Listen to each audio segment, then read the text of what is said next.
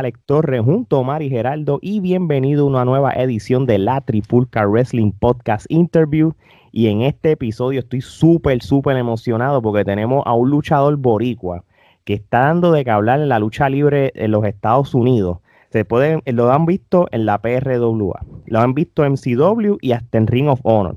Realmente no es cualquier persona. Ahora mismo aquí tenemos con nosotros el actual campeón de la PRWA y el actual campeón internacional Atu Aoki de la GLL. Aquí con nosotros Dante Caballero. Dante, bienvenido. Gracias por aceptar gracias, nuestra invitación. No, no, gracias por invitarme y tú sabes, al servicio siempre, tú sabes, como que aquí en Boricua siempre ayudándonos, tú sabes, para adelante. Qué bueno, nos, sentimos, nos sentimos orgullosos, pues estamos viendo tu trabajo desde, desde hace tiempo y de verdad que está haciendo demasiado de ruido y nosotros, contra, podremos llegar a él, vamos, vamos a llegar a él. No, tranquilo, tranquilo, se le hace tiempo para todo el mundo, tú sabes. Oye, muchachos, y antes de empezar con las preguntas, yo les voy a decir una cosa, y, Omar y Gerardo, yo sé que estamos de acuerdo. A este hombre no le están dando el crédito que se merece, mano. Este hombre está haciendo más ruido con un montón de gente que, que, que hay en la industria en Puerto Rico y él merece mucho más que eso. ¿Qué ustedes creen, muchachos? Así mismo es, tú sabes no, no, no anda por ahí roncando ni, ni, haciendo lo que debería estar haciendo, pero todos sabemos que... Es que al final del día, al final del día, como que yo con los muchachos, yo no tengo ningún hit, ¿entiendes? Como que al final del día... Bueno, entiendes, como que tampoco, tampoco, yo honestamente como que yo, yo con muchos de los luchadores, tú sabes, boricos, tú sabes, yo, yo he luchado con ellos y todo eso y, a fuego. Como que yo con ningún luchador, yo no tengo ningún hit, ¿entiendes? Los que me quieren dar pauta, pues que me lo den. El que no, pues tú sabes, yo voy a seguir trabajando, tú sabes. De Green Rises to the Top, ¿verdad? Eso así, mismo, los, resultados, los resultados hablan por sí solos. O tú sigues y, el trabajo que tus resultados hablan exacto, exacto, sí, que yo, yo tu, trabajo, tu trabajo está dando frutos en todos lados y, tú sabes, el que no sabía ahora sabe y te siguen viendo por ahí todo el, mundo. no, nadie no, ¿verdad? Pero nada, gracias, gracias, de verdad que, siempre se le agradece, tú sabes. Seguro que sí, seguro que sí. Bueno, y con eso dicho, Omar, empieza con la primera. Bueno, pues dinos cómo nació tu interés por la lucha libre, Dante. Ah, pues eh, un poquito en la familia, como que mi abuela, mi bisabuela, ella era bien fanática de Carlos Colón, tú sabes, y ella era de los que, tú sabes, estaba en la mecedora, tú sabes, dando los puños con Carlos. Sí, sí, dale, dale más duro. Exacto, exacto, como que el se va a caer, ¿verdad? Como que, pero nunca se cayó, no te preocupes. Pero eh, de ahí, de ahí fue que como que nació, ¿entiendes? Y, y obviamente eh, yo pues soy de los 90, así que el pick para mí fue como que tú sabes, era de tu pero 98, 2002, pero a la misma vez era tan fuerte la situación que no era como si yo podía verlo, ¿entiendes? Yo venía, me escondía, esto, lo otro. Así que de verdad dejé de verlo, porque al final del día no me dejaron de verlo. Eh, porque era en entonces que tú sabes, era, tú sabes, todo lo que estaba pasando. Sí, todo lo, todo, todo, eres puesto. Entiende, entiende. So, eh, de ahí pues yo me fui y pues regresé gracias a Carlitos, ¿entiendes? Como que cuando Carlitos como que hizo el boom en el 2005, 2004, yo como que, ah, Carlitos, y ahí pues como que me sentí cuando yo veía con mi bisabuela, entiende la lucha de, nuevo, ¿entiendes? Como que. Y pues de ahí, pues nada, pues regresé, regresé y de ahí, pues no he parado, ¿entiendes? Muy bien, muy bien. Gerardo. Bueno, mencionaste a Carlito, pero ¿qué otros luchadores llamaron tu atención, ya sea la primera vez que estabas viendo lucha y luego en esa segunda etapa? Pues de la primera vez, eh, Triple H, como que yo, yo me recuerdo como que el, tú sabes, la pose, el, toda la cosa, el agua. la entrada. ¿Quién, no, ¿Quién, no, jugó haciendo eso alguna vez en la vida? Como que, y, y, y entiendes, tengo el pelo largo ahora, como que eso, eso definitivamente es una, como que, como que una inspiración, ¿entiendes? Eh, pero en ese entonces también como que Jeff Hardy, tú sabes, cuando él hacía como que las cosas aéreas, el Undertaker, tú sabes, siempre sea, a mí me daban pesadillas de Undertaker, ¿entiendes? Como que mientras otras personas estaban soñando con Chucky y Jason, yo estaba pensando en, correrle a Undertaker, ¿entiendes? Como que... Eh, y pues obviamente de Puerto Rico, pues como que en ese entonces estaba como que eh, Sabio Vega, tú sabes, cuando él estaba peleando contra Stone Cold.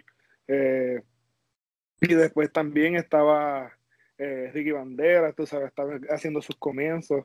Así que definitivamente yo he tenido muchas personas que yo pues como que ¿Qué has ahora mismo yo, yo veo y es como que, ah, sí, yo aprendí de esas personas, pero obviamente en ese entonces yo era un fanático, ¿entiendes? Yo solamente estaba siguiéndolos porque ah, algo de ellos pues me, me atraían, ¿entiendes? O- Oye, y, y entonces, mientras tú empezaste a, a ver todas esas cosas en la televisión y te volviste fan de toda esa gente, y tú viviendo en Puerto Rico en esa etapa, ¿tuviste break de ir a alguna cartelera de lucha libre?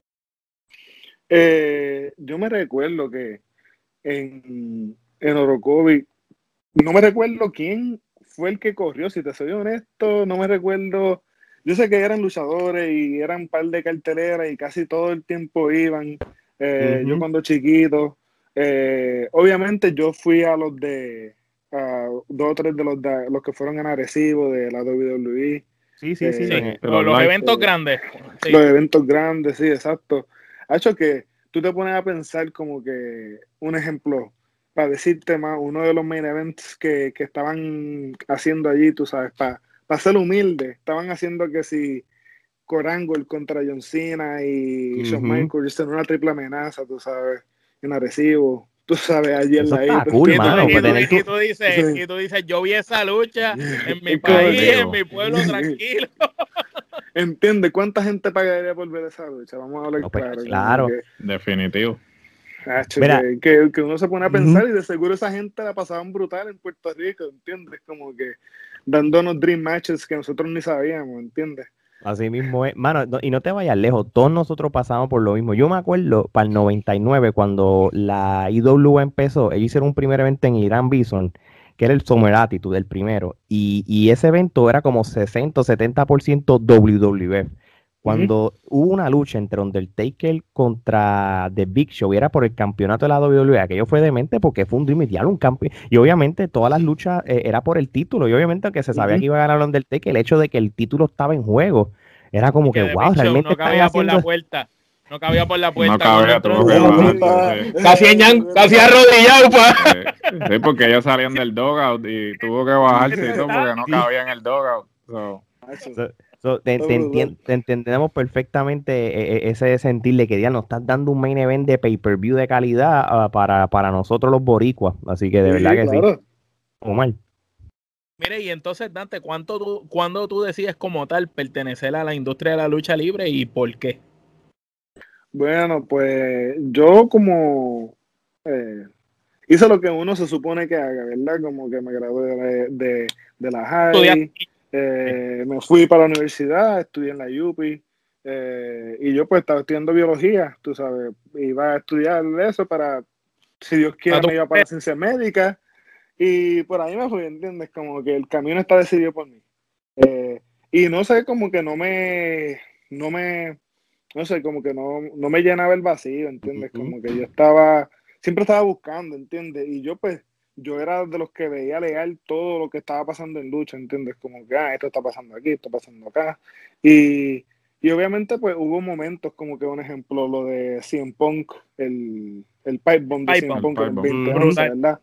Eh, eso Sí. fue otra cosa que a mí también como que me despertó el como que eso fue lo que a mí me despertó el como que, ah, oye, existe Ring of Honor, existe New Japan, existe esto, lo otro. Sí, como que abriste, abri- abriste Boom. los ojos a más, a más de lo que Claro. estabas acostumbrado. Sí, sí, porque para mí era como que tan, no sé, como que tan extranjero. Y, y para mí, tú sabes, tú tienes que ser hijo de luchador o Claro. familia de luchador, tú sabes, como que tú lo que buscabas online de, de lucha libre era yo creo que solamente la escuela de, de Tommy Diablo, pero había... Y, y la de si Shane no cuando estuvo, y la la de de Shane, Shane. Exacto, y la de Shane. Y, No había y no encontraba nada, ¿entiendes? porque Como la de, yo- la de este hombre, del que se murió, del martillo y el otro, esas escuelas eran escondidas. La de. Johnny también era escondida, Y la de San La de San Rosario, eran Rosario escuelas- también. eh. eran escuelas escondidas, que el que llegaba era porque lo, lo cogían así, vente, vamos conmigo. ¿Entiendes? Como que eso, eso no está en Google, ¿entiendes? Como Sí. que No, no, no. No hay Google Search sí, que valga. Tú sabes, yo lo que estaba, bus- estaba buscando en la Yupi cómo voy a luchar, ¿entiendes? Como que eso es lo que yo estaba haciendo.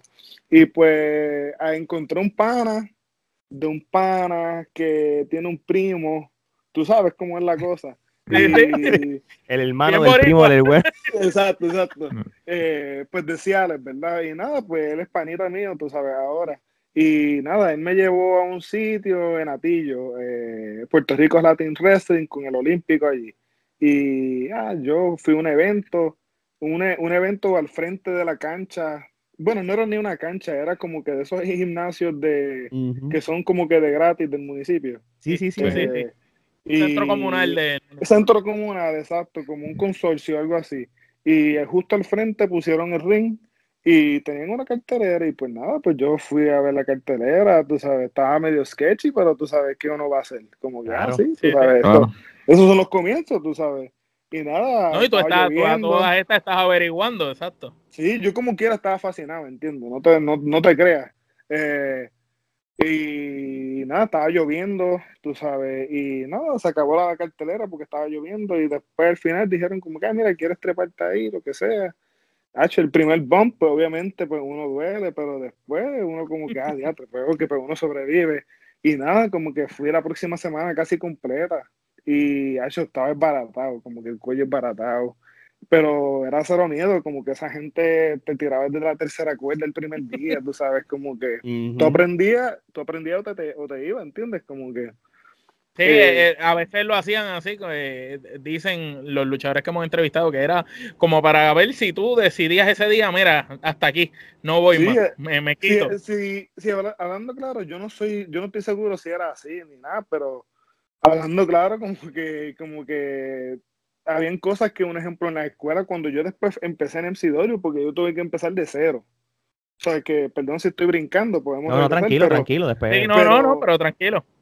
pero los comienzos son como que día y noche, ¿entiendes? Como que yo estaba Claro. como que, para decirte más, yo estoy haciendo cosas en mes 2, el Ujú. segundo día, ¿entiendes? Cosas así, y es como que, obviamente no lo estoy haciendo con la técnica, el fundamento, esto, lo otro, como que, estoy hablando que me están tirando a la tercera cuerda tipo Ric Flair, tú sabes, y yo todavía no sé ni cómo romper caída. Cómo caer. ¿entiendes? Con Como- romper cae así, bom, bom. ¿Entiendes? Como, No. ¿Entiendes? Como que yo estoy cayendo de cintura completo, tú sabes, como que el otro, el otro día no puedo caminar.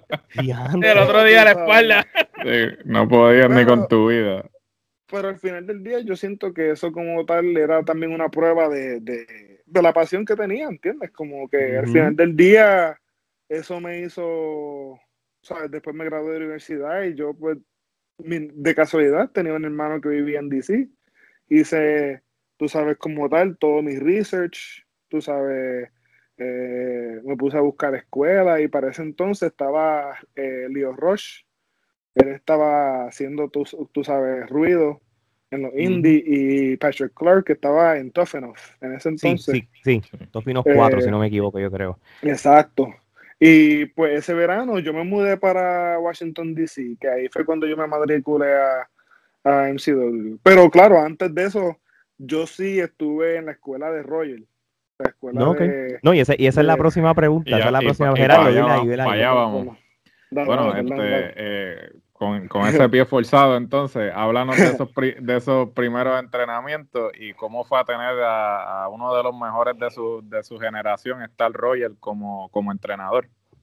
Pues eh, Star Royal, yo pues, yo aprendí a él como tal, más como que, ok, lo que yo estaba haciendo estaba un poquitito al garete, ¿entiendes? Como que yo estaba tirándome. Organizar. Sí, exacto, y no tan solo eso, pero yo de verdad me estaba lesionando sin, sin necesidad, ¿entiendes? Como que, y yo pues, como te dije, las luchas que sí tuve fueron como que, ah, mira, los luchadores no llegaron, trépate al ring con este hombre, y yo ni sé ni cómo hacer una estructura de una lucha, ¿entiendes? Como que con un hombre yo nos dimos palmetazo como por 10 minutos, ¿entiendes? Y al final del día era como que orgullo, como que...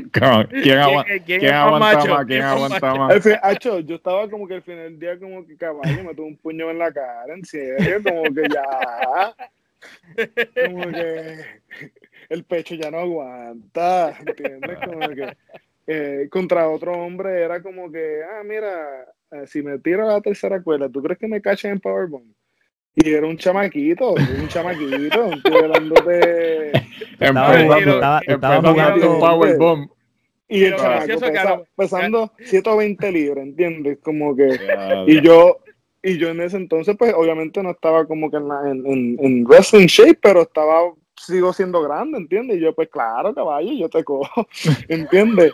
Y, y el chamaco como quiera, kicking out, ¿entiendes? Y, y después como que alguien haciendo paquet y al final del día me ganó con paquetito, como que...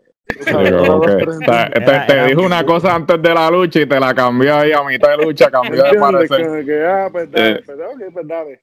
Y, hecho, tú sabes, haciendo nada, pues, pues obviamente cuando voy para Roger, pues como que, ah, mira, no, no, no, no puedes hacer nada de eso, esto es la manera en que lo hacemos. Y, y de casualidad, yo me recuerdo ahora, en ese entonces estaba entrenando también eh, Ángel Fashion y, y Vanessa Vargas, pero obviamente ellos eran obviamente más arriba. Así que yo pues era, tú sabes, de los que estaba todavía, tú sabes, cogiendo cuerda y eso. Sí, sí, comenzando. Y nada, yo, yo, yo creo que yo entrené ahí tres meses. Ok. Y después, eh, haciendo un entrenamiento, me lesioné la rodilla, me desgarré el ACL. Y a y- ¿Es serio, mano? Y sí, mano, me desgarré el, el y pues nada, eso pues me, me quitó. Eh, y estuve quitado como por seis meses. Me, me recuperé, me, me operé. Y eso fue como tal lo que me hizo pensar como que, ah, mira, sí, si me voy a lesionar, pues voy a lesionarme tratando de que, tú sabes, de hacer ruido, ¿entiendes? Y voy a tratar de hacer ruido afuera y tratar de, de, de ir a una compañía, tú sabes, grande. Y nada, pues me puse a hacer como dije, empecé a buscar todas esas cosas y ahí fue que encontré MCW. Y. y tú sabes, obviamente había un par de escuelas en el área. Eh, hay escuelas en Florida, está la de los Dudley Boys para ese entonces, en. Texas estaba la de Booker T.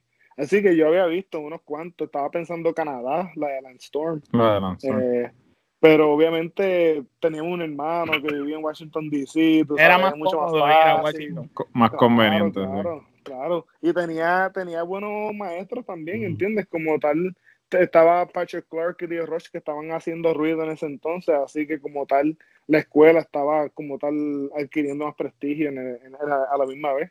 Así que para mí fue una fácil transición como que mudarme en ese entonces para acá.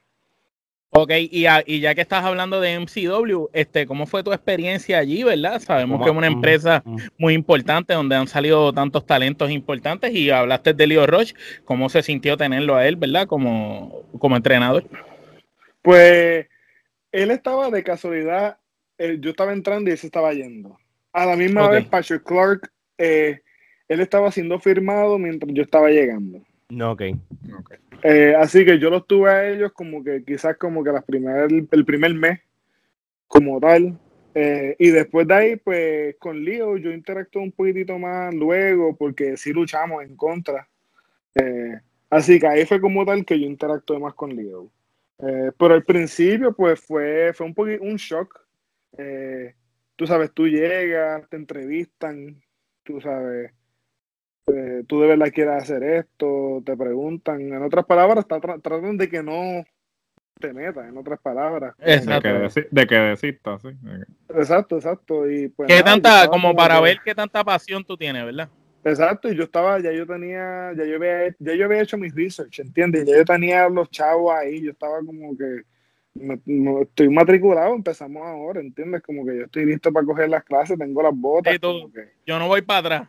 ¿entiendes? Como que ya yo estoy en esta, como que, pero nada, como que al principio, obviamente, you have to prove yourself, ¿entiendes? Como que al principio te tratan como cualquier pelagato, ¿entiendes? Como que, eh, y poco a poco, pues, yo siento que yo adquirí, pues, como que la confianza de ellos, como que ellos se dieron cuenta que yo era una persona que, que me iba a quedar, ¿entiendes? Como que no iba, no, no era de otra, me iba a quedar. Y, y obviamente, pues, empecé a demostrar bien como que teniendo lucha, eh, haciendo las cosas que tenía que hacer en práctica.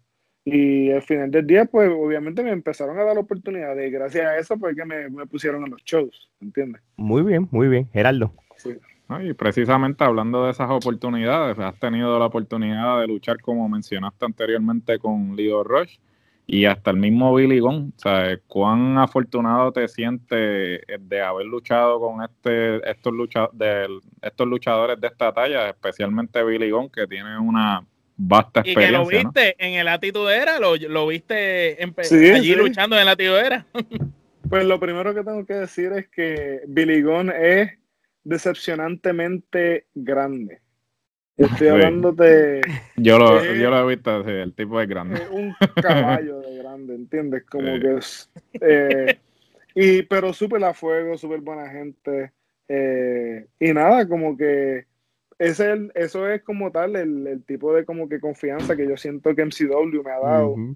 Porque una, yo por lo menos la primera lucha que yo tuve con Leo Roche para mí fue para mí fue una prueba. Eh, porque el mismo como que a mí no me dijeron nada, literalmente como que salió anunciado en Facebook y en todos lados. ¿Y, tú no sabías? Yo no sabía nada, ¿entiendes? Como que, oh, Tú dijiste, te, un te, tiraron a los, te tiraron a los leones. exacto, exacto.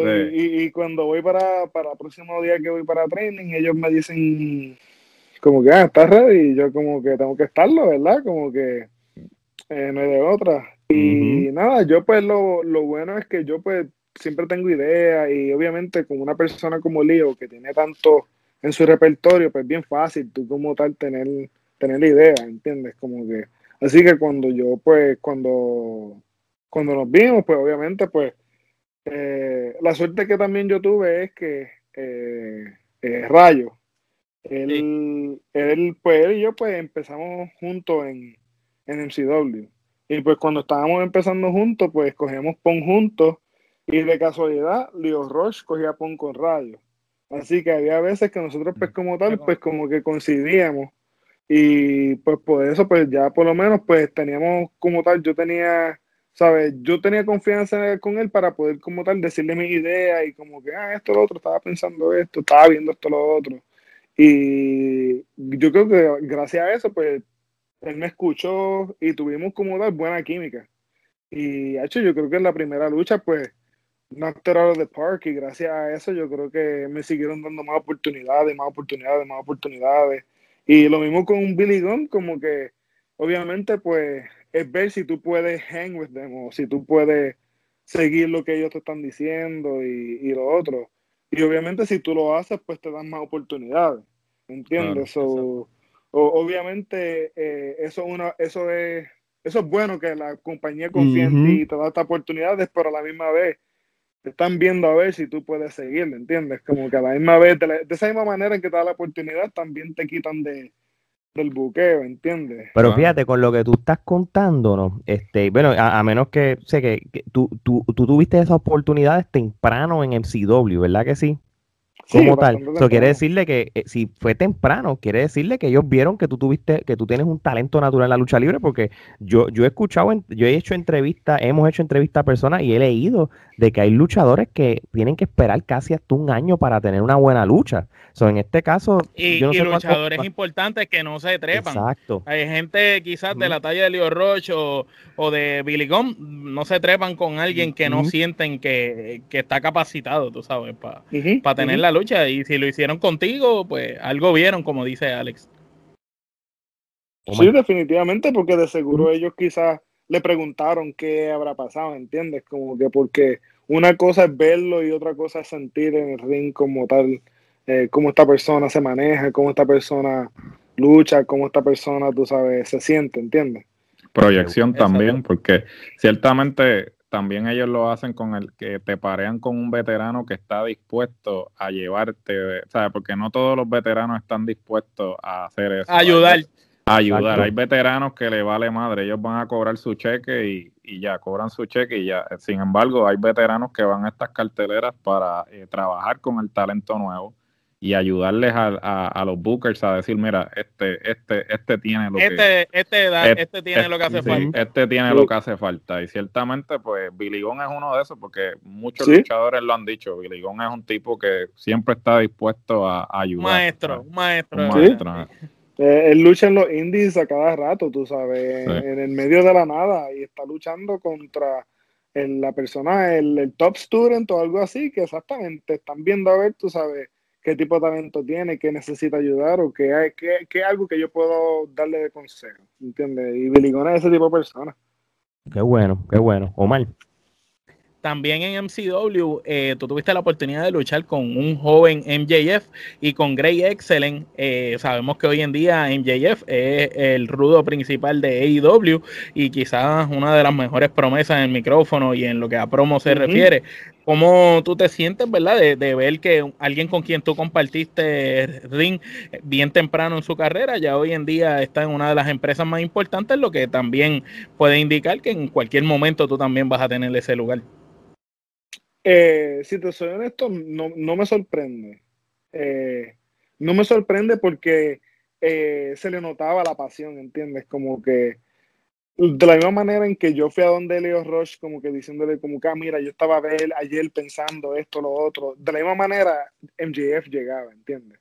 Y, y era el, el, mismo tipo de, de pasión que tú y a, y la misma vez tú también verlo como tal, eh, haciendo lo que él hace en persona, tú te quedas como que teatro, de verdad que...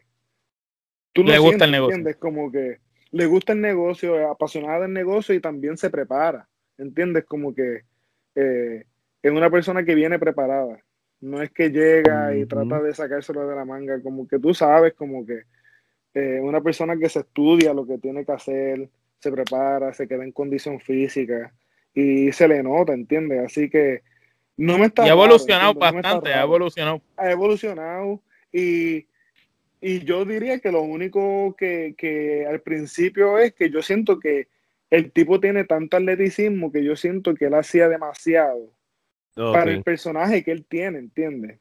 pero no tenía que hacer que no tiene que hacer tanto, pero a la misma vez ahora en AEW yo estoy 100% seguro que tiene a 19 mil veteranos diciendo exactamente lo mismo, ¿entiendes? Como que, porque es la realidad que estaban diciendo ustedes mismos en el micrófono, el tipo, tú sabes, millonario, ¿entiendes? Como que eh, eso, ahí es donde él tiene los millones de dólares. Eh, en ese micrófono. Él, él, no, él, no, tiene que él no tiene que joderse mucho en el cuadrilátero. Él Exacto. tiene que hablar. Que, él vende con el promo. Que puede ser el atleta que sea, tú sabes, Dios lo bendiga, ¿entiendes? Eh, pero al final del día eh, no lo necesita, ¿entiendes? Que lo ponga en el back pocket, ¿entiendes? Y cuando lo tenga que usar, que lo utilice, pero al final del día el tipo, el tipo es un duro, tú sabes, como que no me está raro, el tipo siempre fue a fuego. Y eso que yo lo vi desde Dojo Wars, desde antes de eso. Sí, por, por eso es que te preguntaba, porque tú lo viste en pañales, por decirlo así. Entiendes, yo lo vi antes de ser MJF, pero siempre fue como que Obviamente. Tú le veías, tú le veías algo. Tú, le veías era más joven que yo, así que para mí yo lo veía casi como un, un chamaco imperactivo, ¿entiendes? Eh, de ese tipo de como que siempre estaba como que esto, lo otro, esto, lo otro, y es como que diablo, tipo, como que por la misma vez como que diablo, pero no te la puedo quitar porque todo lo que está haciendo es que está siendo estudioso, está preparándote, está siendo proactivo, ¿entiendes? Eso no es nadie que te lo puede quitar. No, ok, Gerardo. Oye y, en lo que respecta a promo y lo referente a proyección, ¿no? Este, eh, en cuanto a tu carrera como tal y, en lo que respecta al desarrollo de tu personaje, MCW ha jugado una, una parte importante en, todo ese, ese, proceso, en ese desarrollo, ya que pues eh, nosotros pues siempre comentamos con diferentes luchadores que muchas de las empresas se, se enfocan mucho en, el aspecto luchístico, pero tal vez no le dan tanto énfasis al, desarrollo del personaje y, al desarrollo de las promos y todo eso. Este, ¿qué eh, MCW como tal? ¿En qué? ¿Cómo trabaja con, con los luchadores en cuanto a eso? Pues yo siento que MCW es 100% un ejemplo para como me han enseñado a mí, las tres cosas que uno necesita para como tal ser como tal exitoso en la lucha, pues como tal tener un buen look, mm. eh, puede ser, tú sabes, tener abdominales, como puede ser también verte como Yokozuna. Los dos son looks brutales, ¿entiendes? Eh, el otro es tener como tal eh, buen promo, ¿verdad? Que eso es lo que estamos hablando. Y la otra es que puedes, tienes que poder luchar. ¿Entiendes? Que al final del día tienes que poder trabajar un 20 por 20, ¿entiendes? Eso no es de otra. Eh, pero si tú tienes uno de esos tres más fuerte que otro, pues tú no le tienes que, ¿verdad? Como que un ejemplo, Grace Cali tiene un look brutal, ¿entiendes? tremendo ejemplo, tremendo ejemplo. Brutal, ¿entiendes? So, eh, eh, solo un look. Solo un look. el look. Eh, brutal. El look. Pero solo el look. ¿Entiendes? eso es lo que quiero decir. Pues yo diría que MCW como tal, ellos se enfocan en, yo diría, look y promo. En otras palabras, personaje. No te creas, eh, MCW sí, de la manera en que ellos como tal buquean sus shows, es como tal, como un circo, ¿entiendes? Como tal, el circo tiene eh, The Bearded Lady, ¿verdad? Como también tiene los leones cruzando por los rines de, de fuego, a la misma vez también tienen los tipos haciendo piruetas, los trapecitos, eh, tiene, los, tiene los payasos, así que tiene para todo el mundo. Un balance, un balance. Un balance. En otras palabras, vas a tener una pelea de comedia, vas a tener un tag match, vas a tener una pelea de mujeres, vas a tener una pelea quizás hardcore, vas a tener quizás una pelea técnica, vas a tener quizás una pelea high flying. So, entiende como que ellos tratan de, dividirlo en categorías eh, para que como tal todo el mundo tenga lo que quiere. Pero obviamente el main event es el main event. Y, claro. y para mí el main event tiene que ser, y como tal, siempre ha sido enfocado en personajes, promo. Y obviamente tienes que ser una lucha, ¿entiendes? Brutal.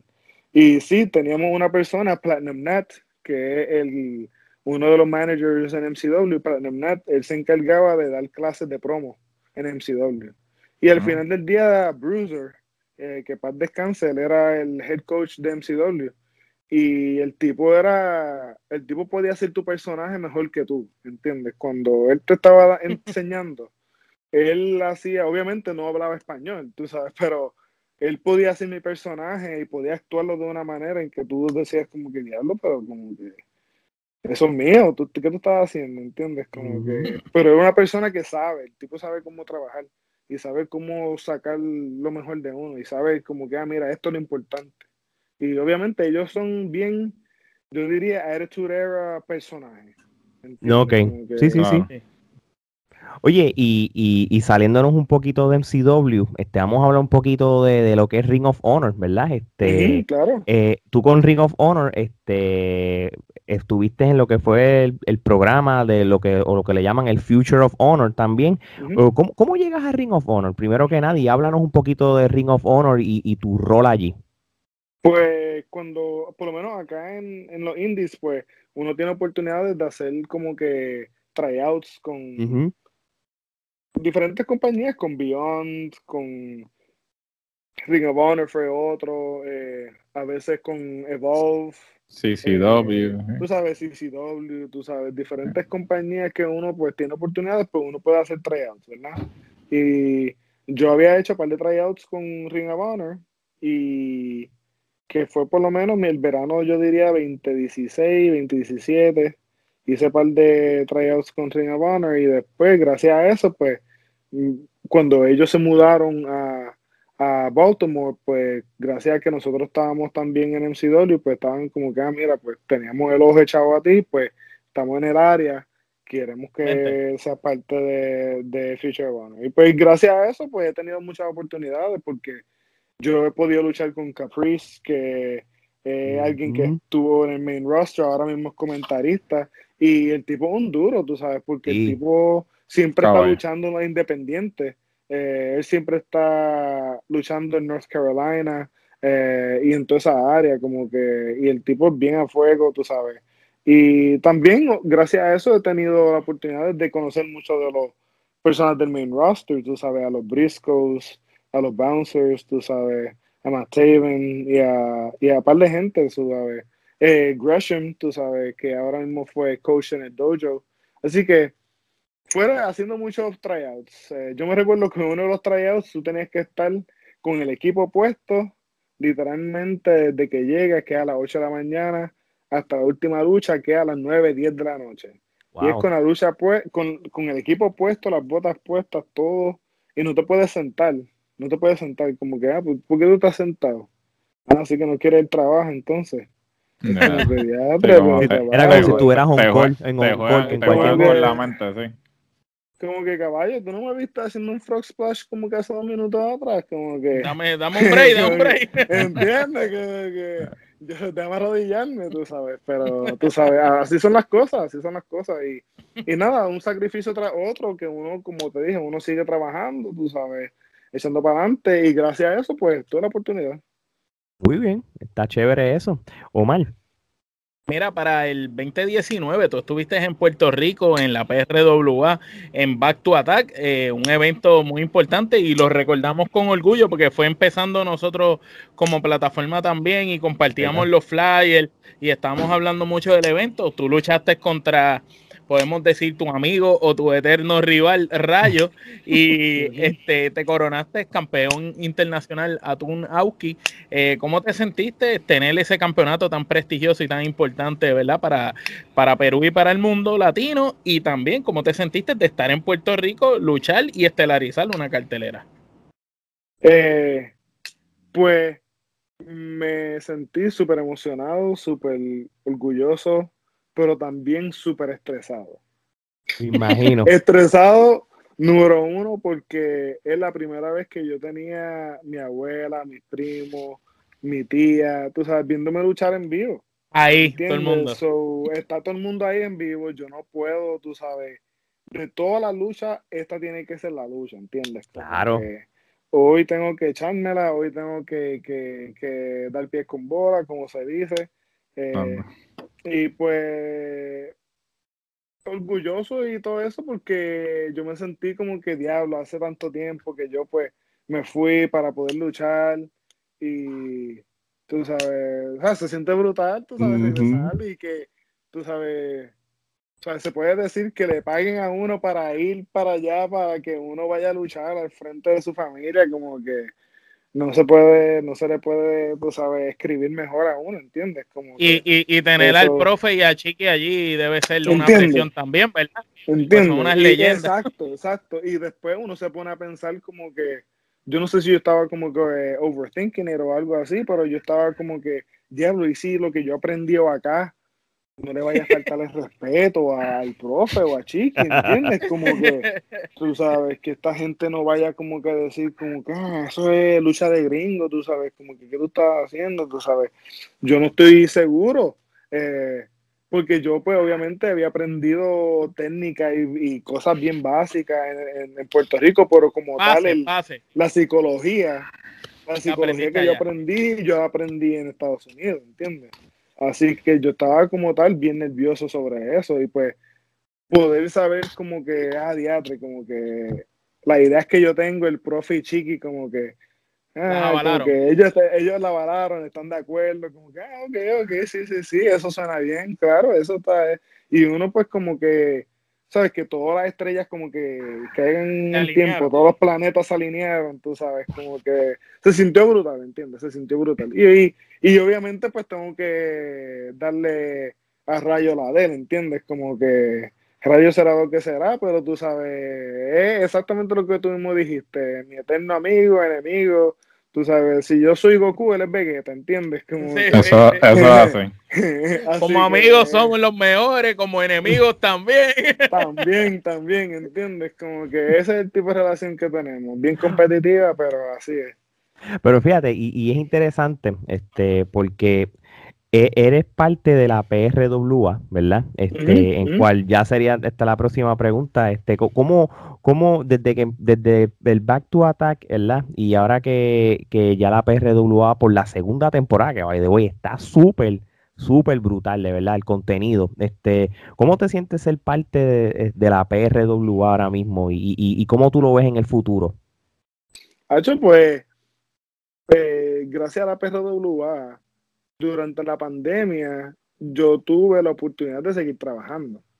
Eh, y, y, eso era importante porque no solamente es seguir trabajando, pero también un ejemplo, mantenerse en condición para ese evento, ¿entiendes? Porque mantenerse en condición para ver qué pasa, hacho, papá, eso no funciona, ¿entiendes? Como que eso está difícil, como que yo soy yo soy un boricua de que le gusta el pernil, ¿entiendes? Como que se me hace difícil. So, tú no puedes estar comiendo pollito de lata de agua, pollito de lata de agua. Como que yo, estoy, yo no puedo estar comiendo atún, ¿entiendes? Como que así pensando... So, Galletas. So, ¿Entiendes? Cuando hay huracán. Pero yo, yo lo puedo hacer, yo lo puedo hacer si, si tengo un show pendiente, si tengo algo. Una, una motivación. Una motivación, ¿entiendes? Y la realidad es que la PRWA pues me dio esa motivación para, para, ¿sabes? Yo mantenerme enfocado, ¿entiendes? Enfocado en mi sueño, que es la razón por la cual, pues, tú sabes, yo mudé para acá. Y tú sabes, durante ese tiempo que uno no sabe qué está pasando, pues uno pues se cuestiona todo, ¿entiendes? Y, y yo siento que la PRWA a mí por lo menos pues me trajo para atrás ese enfoque y esa pasión.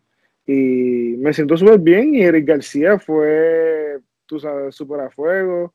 Eh, él me da todas las oportunidades que, que, yo puedo tener, ¿entiendes? Como que él, eh, él confía en mí. Eh, y no es, no, es fácil, pero al final del día yo quiero que la PRWA pues se siga creciendo. Yo quiero que más luchadores boricuas pues luchen en la PRWA. Yo quisiera luchar contra más luchadores por el campeonato de la PRWA porque me gustaría que ese campeonato al final del día se convierta, estaría brutal, tú sabes que todos nosotros, los top luchadores boricuas, y al final del día si por ese campeonato. Ponen por ese campeonato y después de ahí otros luchadores independientes empiecen a luchar, a, luchar y traten de luchar por ese título, está brutal, ¿entiendes? ¿Y, el paso que, el paso que van? Viene siendo vendría siendo el equivalente del Hatunauki, que básicamente el concepto del Hatunauki ha sido que se ha defendido, pues, fue tiene fue Son, Son, Dot, este Rayo, ahora tú, so, han habido eh, luchadores de alrededor del mundo que han sido campeones Hatunauki, so, el de la PRWA va por ese mismo camino en términos de que se pueda defender en diferentes continentes, diferentes países, ¿no? Sí, yo he luchado, como vimos eh, hace poco, la triple amenaza contra Mike Davidson y Rayo. Eh, ah, tremenda lucha, mano. Y tú sabes, y tengo que dársela también a Mike Davidson, tú sabes, ese, ese hombre, tú sabes, se mudó para, para Florida, está entrenando, está haciendo la de él y tú sabes, otro, otro borrico tratando de vivir su sueño, ¿entiendes? Así que, nuevamente, tú sabes, Mike Davidson, tú sabes, yo se la doy. Eh, ¿Cuál es el próximo? ¿Cuál es el próximo campeonato que vas a conquistar? Porque ya tienes el Hatunauki, también tienes el de la PRWA, el Mundial. ¿Qué es lo próximo? Porque vas a tenido el, ya, has tenido el de Tuviste el, el, también. ¿Qué, qué más sé que el de MCW yo lo tuve por mucho tiempo, más de un año. y ya estamos a punto de regresar nuevamente a MCW. Así que yo personalmente siento que yo debo tener ese título para así yo tener tres títulos encima. También hay un evento bien grande en el verano que MCW siempre hace, que se llama el Shane Shamrock Cup, que siempre es tipo torneo, tú sabes, al final del día son seis personas, se eliminan dos personas y al final el que gane. Eh, yo, ese es lo único que de MCW que yo no he ganado. Yo en MCW he ganado el Rage, exacto. Ese, ese torneo yo nunca lo he ganado. Es lo, es lo, lo que te faltaría. Es lo, para yo ser, tú sabes, Grand Slam MCW, Eso, es lo, eso es lo único que me falta. Eh, así que eso es algo que yo tengo en la mira. Yo sería el único boricua en hacerlo. Eh, y nada, yo en el eh, Ring of Honor, tú sabes, yo estoy bien enfocado en Ring of Honor. Yo estoy en los pasados tapings. Eh, me he mantenido siempre allí. Eh, poquito a poco las cosas se siguen moviendo. Eh, y tú sabes, tú sabes, con mucha paciencia, uno nunca sabe, ¿verdad? No, y, y, y para colmo, no, no, no, no, no, terminamos en PRW. Ahora, ahora pensándolo bien, este, la GLL que tiene lo de, lo de Generación Wrestling. de Perú también, exacto. Que, tú eres el campeón. yo más bici no puedes estar, mano. Y son otros luchadores hablando de eso, yo el debut episode de este jueves en YouTube, si no me equivoco, es a las 6 de la tarde. Y el campeonato ahora lo vamos a cambiar del Hatunauki, va a ser el Generation Wrestling Championship. Así que Generation Wrestling Championship y de ahí en adelante yo soy el Generation Wrestling Campeón. No, que bueno, a los que están escuchando esta entrevista, esto sería el 8 de abril, y a los que lo escucharon ya pasado el 8 de abril, vayan al, canal de YouTube de, Generación Wrestling de la GLL para que vean ese eh, premier episode que va a estar súper brutal. Si les, si les gustó la PRWA, cómo es la calidad, les va a gustar también esta. Así que los invito a todos. Gerardo. Mira, yo soy un film buff y pues me he dado cuenta que en tus posts en las redes sociales hacen muchas referencias a líneas de película. ¿A qué se debe eso? Bueno, pues a dos cosas. Uno, se me hace bien difícil pensar en capciones inspiradores y todas esas cosas. Tú sabes, como que, no sé, como que yo prefiero hablar de Strudhouse, ¿verdad? Así que, y yo pues soy bien fanático de películas y a mí los quotes, dependiendo de los quotes, pues como que me chocan. Así que de ahí en adelante, pues yo pensé como que, ah, si una foto como que busco foto y después trato de buscar quotes y si ese quote me recuerda a la, a la foto. A la pose. ah, ok, pues exacto. Y yo pues trato de como que macharlo de esa manera. Y nada, como que es gufiado porque un ejemplo, un, películas viejas como Casablanca, yo lo vi y yo como que diablo, esto es una clásica. Yo no la he visto. Así que me dio con verla, ¿entiendes? Como que claro. Eh, películas que son viejas, así clásicas, que yo quizás, quizás no he visto, pues me da oportunidad con verlas. Así. Muy bien, muy bien, interesante, de verdad. Y, y, y, eso, eso Gerardo te lo preguntó porque él es un, él es súper, súper freak de ver películas y lo clásico, así que o sea, soy un cinefa. Yo trabajé en un video por Trabajé en un videoclub. Ya tú sabes. Ok, ok. Eh. trabajé en un video y entonces cuando tú ibas a, al video de alquilar, como éramos vecinos, nosotros nos criamos juntos, le decíamos, Gerardo, tú tienes esta película, en vez de buscarle la computadora a ver si la tenías, decía, eh, subía los ojos así, sí, eh, está aquí, está, está, y te conseguí el video. y Gerardo, y te agradezco que nunca me cobraste los late fees. Eso es así. Oh. Dile no a los late fees. No hay recargo que valga. Ahora que me acuerdo, no me acuerdo. Sí que, tú tienes hit con Netflix, es lo que estamos diciendo. Pues fíjate, no, fíjate, eh, es, una relación de amor y odio. Yo pues lo considero un mal necesario, pero soy, este, yo soy clásico, hard media, yo tengo mi colección. Claro, claro yo tengo mi colección, este, porque lo que no tiene Netflix lo tengo yo. Sí, no, y si quieren una, y si quieren tener la experiencia, pues váyanse a Bend, Oregon y vayan al último blockbuster que está El último también. Y, ya, eh, y se acabó. Ya, ya que como vi el documental ayer y con eso. Sí, sí, sí, sí, sí, está en eso, está en eso. bueno, vamos para la segunda ronda de preguntas, que esto es como tú, como fan de la lucha libre, así que Omar, vamos para la primera. Bueno, Dante, danos tus cinco luchadores favoritos de Puerto Rico de todos los tiempos. No importa el orden, ni importa el momento. Simplemente tus cinco favoritos de todos los tiempos de Puerto Rico. Diadre. Hacho. No sé, yo siento que tengo que ir con. Pero es que yo siento que estoy siendo bien, bien cliché, ¿no? No, no, pero dilo no, pero que son a ti te guste, son, los, no son los tuyos, no o sea, importa, si te gusta, son los que a la gente le gusta. Porque es que un ejemplo, si a generaciones.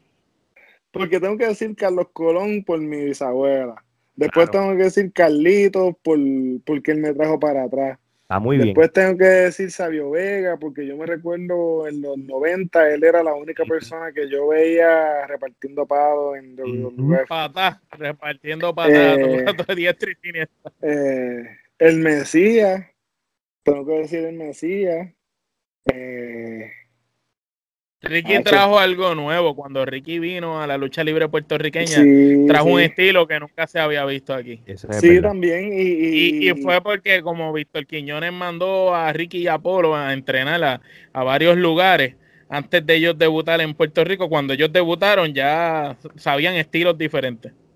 Y yo, yo fui un fanático cuando él transicionó después a mi muerte también, tú sabes, como que eso no es fácil, tú sabes, tú como para empezar de nuevo. Tú sabes eh, así que tengo que dársela porque tú sabes, estaba haciendo eso tanto tiempo. Y, hecho, tengo que dársela a Roger, tú sabes, Roger. esa lista está buena. Está buenísima. Incluye todas las generaciones. no, no tiene nada que envidiarle a nadie. Pues Así mismo. Como que nada. Y, fui y fue tu maestro, así que makes sense. Exacto, exacto, como que no, no puedo, no puedo. Esa es la que hay, esa es la que me gusta, me gusta. Gerardo. Seguimos con los favoritos. Dame tus cinco luchadores favoritos del mundo. Uh, pues no tiene ningún orden. No, no. Eh, no. Eh, Malenko, Uf, uh, eh, Eddie Guerrero. Ave María. Tú, tú lo que tienes caviar ahí, la crema de la crema. Eh, Edge. Perfecto. Y Triple H. No hay más nada que hablar. Está bueno. Y, Malenko es uno que no todo el mundo escoge. O sea, es Malenko es el papá de las llaves. Eh, de mano de mano a thousand holds. Y, y, y, es por eso, porque el tipo como él llaveando, como que no, había, no había quien, ¿entiendes? Está a otro nivel. El, no, no, es verdad. El mejor, el, el mejor haciendo llaves, una cosa increíble. Sí, sí hay, que dársela a él. oye, Dante, con, con, la con esta entrevista tú nos has dicho que has tenido la oportunidad de luchar con varias personas que ahora mismo pues son bien conocidas en el mundo de la lucha libre, pero en este preciso momento, ¿cuáles serían esos dream matches o luchas de ensueño que aún tú tienes en tu bucket list o en tu lista? ¿Cuáles serían? Puede ser más de una, confianza. Eh, pues a mí, a mí me gustaría, el fanático en mí me gustaría luchar contra Caldito. Eh, y me gustaría luchar contra Carlito en Puerto Rico. Me gustaría luchar en Puerto Rico contra Carlito. Eh, no sé, como que eh, también me gustaría. Hacho, es que son unas cuantas. no, no, seguro. Pero dinos, la, dinos, dinos, tu listado. Danos, ahí, danos, danos cuatro más si quieres. Danos cuatro más si quieres ya. Eh, no sé si tengo cuatro, pero sí tengo como un ejemplo Carlito, me encantaría luchar contra Carlito, como dije, en Puerto Rico. Eh, me gustaría luchar contra un maestro mío, Jonathan Gresham. Me gustaría luchar contra él. Eh,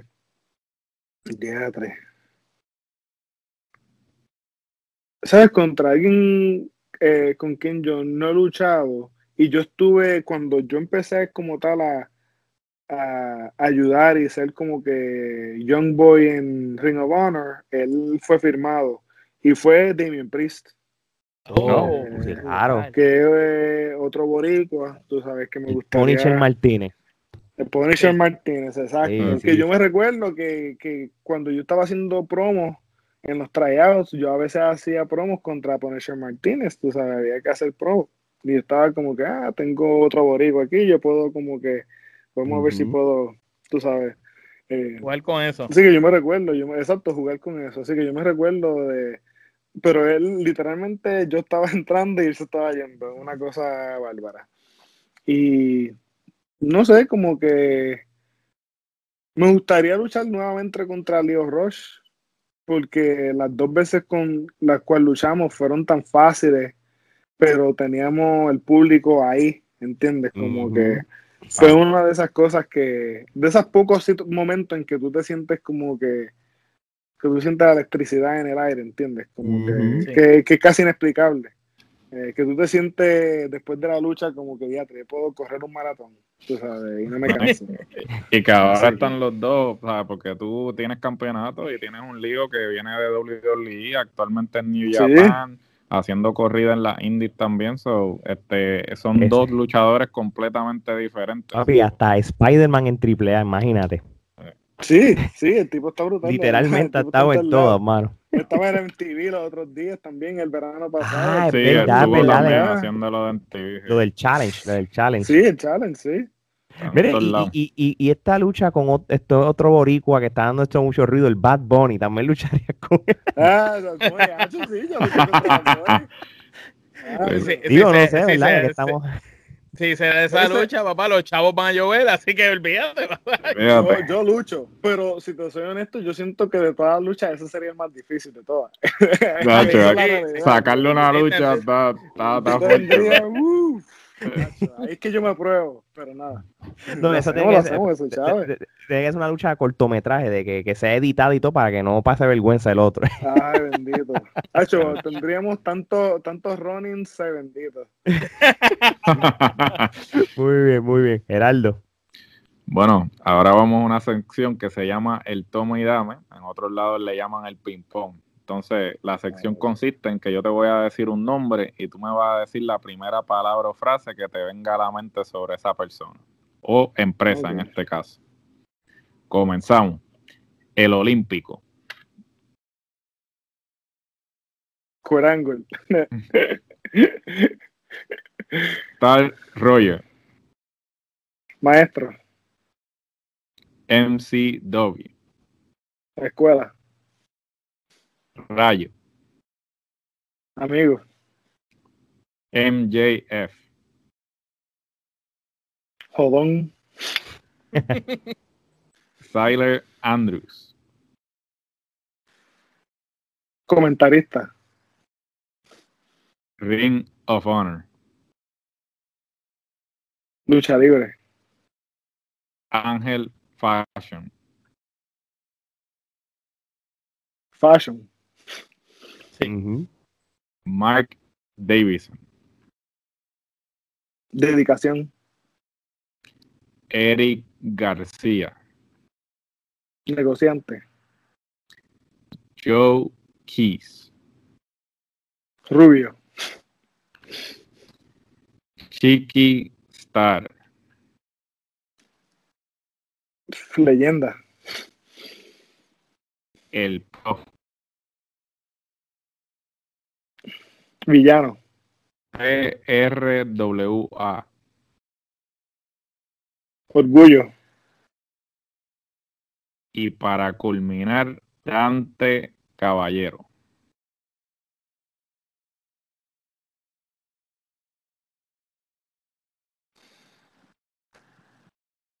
Luchador. No sé. No, está bien, está bien. Hay mucho, hay mucho. Sí, sí, sí. Mira, este, vamos para las preguntas finales y te dejamos tranquilo. Este, hasta, de verdad, de verdad que la hemos pasado súper bien contigo. Esto ha sido una tronco de entrevista, de verdad. Así que estamos súper contentos con eso. Omar. Mira, sabemos que eres muy joven todavía y que tienes un futuro brillante por delante, pero cuando tu carrera culmine, ¿cómo tú quieres ser recordado? ¿Cuál tú quieres que sea el legado que Dante Caballero le deje a todo el mundo? Eh, pues, mano, yo, yo, yo quiero ser una persona que yo, que todas las personas digan que yo fui fácil de trabajar con ellos. Eh, que, yo le saqué una buena lucha a todo el mundo. Eh, eso es algo que para mí es importante. Yo no, eh, yo he tenido fortuna, yo he tenido mucha fortuna, he sido bien afortunado de, tener las oportunidades que he tenido y gracias a, ganar los campeonatos que he ganado. Y al final del día, obviamente, yo, tú sabes, ser recordado como, tú sabes, 20 veces WWE Champion, ese sería tú sabes, obviamente sueño, pero realísticamente, honestamente, yo sería bien orgulloso si, la, si yo sería recordado en el negocio de la lucha libre como, ah, mira, él fue un luchador que, sabes, que nadie puede decir como tal nada Nada negativo. Nada negativo. No, no, no necesariamente, no te creas que yo, tú sabes, soy a fuego con todo el mundo, tú sabes, si alguien se merece que yo no sea a fuego con ellos, no soy a fuego con ellos. No, pero, es así, es ley de vida. pero pero cuando estamos luchando, pero cuando estamos luchando, yo no necesito ser pana tuyo para que yo te voy a sacar la mejor lucha de tu vida, ¿entiendes? Como que eso es mi Yo eres good wrestler, a good wrestler and a safe one.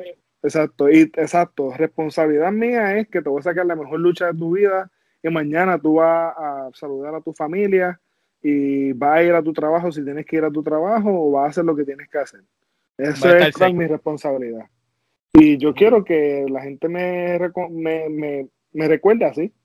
Eso es como sería importante para mí. Muy bien, muy bien. En estos momentos, ¿cuáles serían tus metas a corto y a largo plazo a lo que lucharible se refiere? Eh, pues a largo plazo, pues Mm, difícil. Yo diría que eh, porque es difícil, porque yo siento que corto plazo y largo plazo, pues como que se conectan, ¿verdad? Sí, no, claro. Un ejemplo, corto plazo, pues a mí me gustaría, un ejemplo, tener un contrato fijo con Ring of Muy bien. Eh, eso es algo que a mí me gustaría a corto plazo. Eh, y es algo que yo estoy trabajando y me gusta específicamente Ring of Honor porque yo he visto muchos luchadores exitosos que han salido de ahí. Y ah. Ring of Honor, yo siento que ellos se enfocan mucho en la lucha libre y se enfocan mucho en, en de las tres cosas que estamos hablando, ellos se enfocan, yo siento mucho en más que nada el promo y en la lucha. El look, ellos no se enfocan tantísimo. Y yo siento que eso está bien porque en MCW yo trabajé mucho en look, yo siento.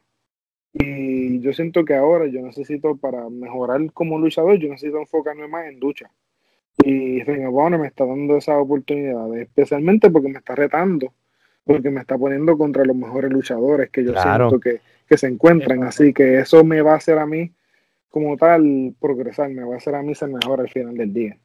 Muy bien, muy bien, muy, muy buena respuesta. No, y, y, Ring, of, Honor realmente eh, ya es una, tiene una reputación en, en, la lucha libre nacional, aquí en los Estados Unidos, hasta mundial de, tú sabes, cuando hablamos de esa trilogía de Joe con, de Samoa Joe contra Cien Pong, por ejemplo, ahora, ahora que ellos van a tener ese famoso programa, el episodio número 500, que eso va a ser lo, lo va a ser un evento que lo van a que sé, que, que va a ser súper, súper importante, van a, van a mostrar luchas clásicas van a tener buenas luchas, un buen evento gigante. Eso, eh, Yo eh, sé que los Briscoes van a luchar en contra en ese evento. Sí, e, eso, eso fue lo que anunciaron hace poco. Y, y, eso va a ser, e, eso es algo que, que eso fue como que la, la, sorpresa. Les vamos al de event Brisco contra Brisco. Eso que de verdad, de verdad, tú estás en, ahora mismo, como dice, a largo plazo, tú estás en, una muy buena posición. Sí, sí, y, yo sé que sí, que te van a dar ese contrato para lo que es Ring of Honor. Así que ya tú verás. y, que, y que la mayoría de los luchadores o los mejores luchadores de los últimos 10, 15 años han pasado todos por Ring of Honor. Exacto, exacto. Oficial, la fábrica los, que no se, los, que, los que no se hicieron en Ring of Honor, que vinieron de otras indies, se pulieron ahí antes de brincar para WWE. Eso, todos pasaron por ahí. Así es. Así mismo, Gerardo. ¿Qué consejo le das a todo aquel que desea ser luchador, pero le tiene miedo al fracaso? Eh, bueno, pues y esto es algo que a mí me tomó tiempo. Yo diría que, se acostumbren a fracasar, porque eh, al final del día tú vas a fracasar más de lo que vas a tener éxito, ¿entiendes? O sea, es como que piénsalo. Eh, solamente te toma una vez ser exitoso para tú seguir para adelante, ¿verdad? Pero ¿cuántas veces tú fracasas llegando a ese único éxito? Así mismo. ¿Entiendes? Como que, un ejemplo, yo conozco gente que están cogiendo ahora mismo eh, el examen de la reválida para ser abogado. ¿Entiendes? ¿Cuántas veces ellos han fracasado? ¿Y cuántas veces tienen que pasarla? ¿Entiendes? Tienen que pasar una y han fracasado. Y ya, ¿entiendes? So, al final del día, si tú tienes miedo de fracasar, ¿entiendes? ¿Tú crees que ellos van a pasar ocho años estudiando para fracasar una vez y quitarse? No, mano. Como que es algo que a mí por lo menos me, y obviamente esto no es fácil, como que como dije, esto es algo que a mí se me hacía difícil, yo no quería fracasar, yo no quería... Y un ejemplo, una de las personas, eh, es curioso, eh, una de las personas, yo de casualidad, gracias a entrenar y, trabajar con Ring of pues a veces puedo hanguear con un par de los luchadores, ¿verdad? Y a veces pues, me toca hanguear con, con, pues en una de las oportunidades, pues hangueé con Rey Horus, ¿verdad? Sí. Eh, y y brutal, tú sabes, Dragón Azteca Junior en Lucha Underground, ¿verdad? Lucha Underground. Eh, eh, y nada, pues estábamos hablando y pues nada, yo pues, de casualidad le, le, pregunté eso, yo como que él tuvo una lucha ese día brutal y yo le pregunté como que diatre, tú nunca te da miedo de, tú sabes, de caerte o de, de que esto pase o lo que sea y él como que, ay bendito, si yo le tengo miedo a eso no me trepo. Eh, eso va a pasar, ¿entiendes? Eso va a pasar. Va a pasar hoy, va a pasar mañana, pasó ayer. Eh, a, todos le pasa, a, todo luchador le pasa. ¿Entiendes? Ya acéptalo. Acepta lo que va a pasar ahora. ¿Qué tú vas a hacer cuando pase? Correcto. ¿Entiendes? Como que, ¿qué tú vas a hacer? Así mismo. Ya, como que ya, eso, y eso yo me quedé como diablo. Y hizo tan insignificante el fracaso, ¿entiendes? Mm, que lo, lo, hizo casi como, como, como dije, lo hizo insignificante. Sí, como, si nada, nada, nada, sí. Ah, ¿verdad? Es parte de... ¿Verdad? Uno fracasa y uno sigue. Y nada, y como decía otro maestro mío, if you're gonna fall, fall forward, ¿verdad? Si tú te vas a caer, cae para el frente. Exacto. Porque de esa manera por lo menos estás moviéndote para el frente, ¿verdad? Exacto. Muy bien. Así que eso yo que yo le diría a cualquier luchador, obviamente, consejo mejor que yo le diría es que se pongan en condición, porque eso es lo más importante. No, como dije, no necesariamente tienes que tener abdominales, pero tienes que tener un look, ¿entiendes? Eso, claro. Un ejemplo, yo, yo soy un boricua que, gracias a Dios, tú sabes, mido seis pies, ¿entiendes? Pero con todo eso, yo siento que tengo que tener abdominales y tengo que estar en shape para poder ser exitoso. Claro que sí, sí, sí. Y, tengo que estar en condición y tengo que poder, como usted mismo estábamos hablando, ser safe con mi oponente, porque al final del día ellos están confiando su cuerpo en el ring conmigo y yo estoy confiando mi cuerpo en el ring con ellos. Así que yo tengo que poder hacer todas esas cosas. Así que todos los, que quieran meterse a la lucha, boricua, hispano, lo que sea, eh, no le tengan miedo al fracaso y si van a cogerlo en serio, pues se, se coge en serio, ¿entiendes? Como que eso significa muchas cosas. Muy bien, muy bien. Oye, antes de irnos, ¿cuáles son las redes sociales donde pueden encontrar a Dante Caballero? Pues, ah, Viva Dante Viva, eh, es la mayoría de mis redes sociales. Eh, lucha Dante Lucha. Eh, así me pueden encontrar Twitter, Instagram, Facebook. y nada, por ahí me siguen. yo como tal me pueden encontrar todos los miércoles la PRWA por YouTube. Todos los jueves vamos a comenzar desde esta semana la GLL. y nada, se mantienen al día. Seguro que sí, y lo vamos a tener en las redes aquí. Oye, un último mensaje para toda la fanaticada de Trifulca Wrestling Media que nos están escuchando ahora mismo alrededor de 20 países, pero yo creo que lo hagas al estilo de Dante Caballero. Ok, ok, ok, ok. Pues yo puedo darle un poquitito del Spanglish y un poquitito del English para todos los amigos de Latinoamérica. Pero I want to tell you that the best Puerto Rican champion en el planeta, Dante Caballero, is speaking to you and telling you that Trifulca Wrestling es número uno, caballo. I wanna thank you. Quiero darle las gracias a todos los hispanos, a todos los americanos, a todos los del mundo para apoyarnos y apoyar la lucha libre. Y siempre para todo el mundo, Trifulca Wrestling, siguen apoyando porque ellos siguen apoyando a la lucha libre como se merece. Muchas gracias, Vela, por eso. Así que ya, ya lo dijo todo. Así que de parte de Dante, Geraldo, Alex y Omar, esto sería entonces hasta la próxima.